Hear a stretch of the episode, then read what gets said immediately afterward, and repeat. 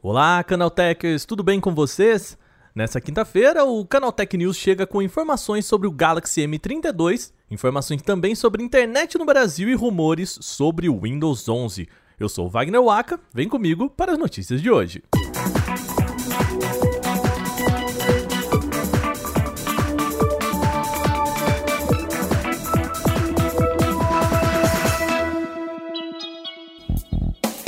A gente tem comentado bastante por aqui no podcast sobre o Galaxy M32, o mais novo intermediário da Samsung.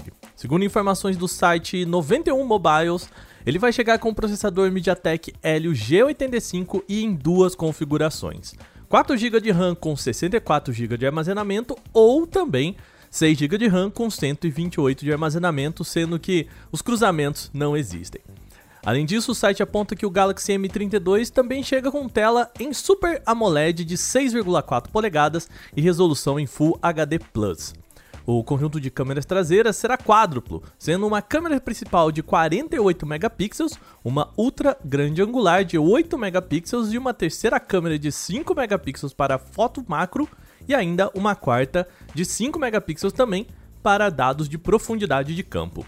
Apesar das informações, a Samsung ainda não oficializou o Galaxy M32. A empresa de dados sobre qualidade de internet chamada Okla divulgou uma análise sobre internet no Brasil. A velocidade de banda larga fixa por aqui melhorou 69,2% em relação ao ano anterior graças aos investimentos em tecnologia de fibra ótica, o que fez o país subir 7 posições.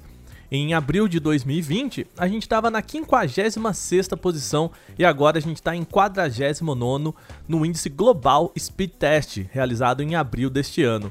Portanto, aí um crescimento de 15 posições. Agora, um dos pontos mais importantes é que o relatório apresentou quais operadoras e cidades têm as conexões mais rápidas. Conforme a avaliação da Okla, a Claro foi a operadora que se saiu melhor na avaliação de rapidez na transmissão de dados. Ela teve uma média de 27,54 megabits, valor muito superior à Vivo, segunda colocada no ranking com 19,53 megabits por segundo. O Distrito Federal teve a velocidade média de download de banda larga fixa mais rápida do Brasil, sendo Brasília a cidade com o melhor índice do país nesse quesito. A maioria dos estados brasileiros atingiu uma velocidade média de download entre 42 e 52 megabits por segundo nesse mesmo critério. A expectativa da Okla é de que a média de velocidade, principalmente a móvel, cresça com a chegada do 5G por aqui. Ontem, depois mesmo da publicação do nosso podcast, a Realme anunciou o lançamento do Realme 8 Pro aqui no Brasil. A empresa vai trazer uma apresentação sobre o aparelho no dia 23 de junho, quando o smartphone deve ser lançado também por aqui. Um dos pontos de destaque deste aparelho é a câmera traseira principal com 108 megapixels. O aparelho vem com um carregador Super Dart de 50 watts, também capaz de carregar os 4.500 mAh do Realme Pro em pouquíssimo tempo. Sente só, de acordo com a empresa, a bateria vai de 0 a 50%, portanto aí metade do carregamento em apenas 17 minutos.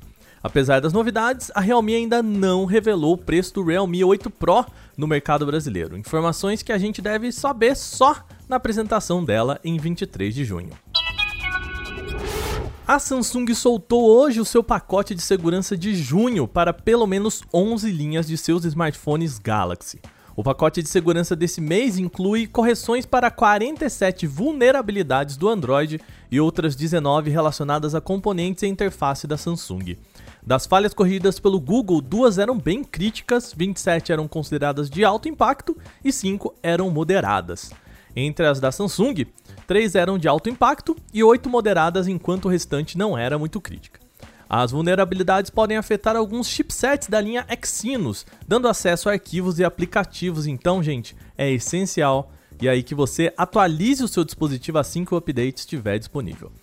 Na lista estão Galaxy S21, S10, Z Fold 2, Note 10, Note 20, Note 9, S20 FE, A52, A71 e A8 de 2018. Se você tem um desses aparelhos, corre lá para atualizar. Nos últimos meses, a gente tem chamado a próxima atualização do Windows 10 de Sun Valley. Só que, segundo uma análise de HTML do próprio site da Microsoft, Sun Valley pode ser o nome não do Windows 10, mas definitivo do Windows 11.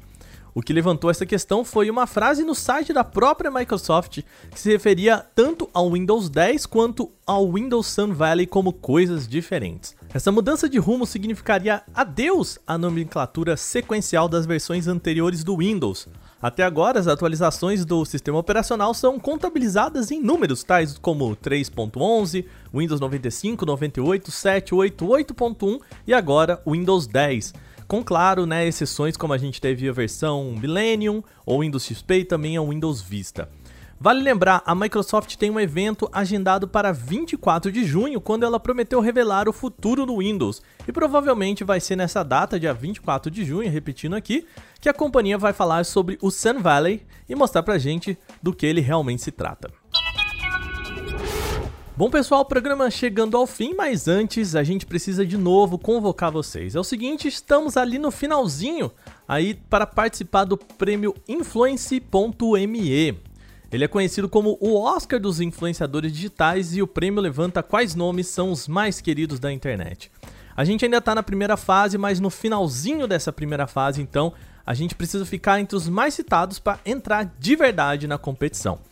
E é aí que a gente precisa de vocês, então vai lá em votação.influence.me, votação lembrando que não tem cedilha nem acento, tá? Então é votacal.influence com y no final.me. Aí você vai lá, coloca Canaltech na categoria de tecnologia e vota na gente, contamos com você. Antes de fechar por hoje, lembre-se você pode enviar comentários, sugestões e críticas sobre este podcast para podcast@canaltech.com.br. Manda o seu recadinho pra gente. Este episódio foi roteirizado, editado e apresentado por mim, Wagner Waka, com a supervisão de Patrícia Gnipper. O programa também contou com reportagens de Gustavo de Eliminácio, Felipe Junqueira e Alveni Lisboa. A revisão de áudio é da Mari Capetinga. Agora a gente vai ficando por aqui nesta quinta. Uma boa noite. A gente volta amanhã com mais notícias. Até lá.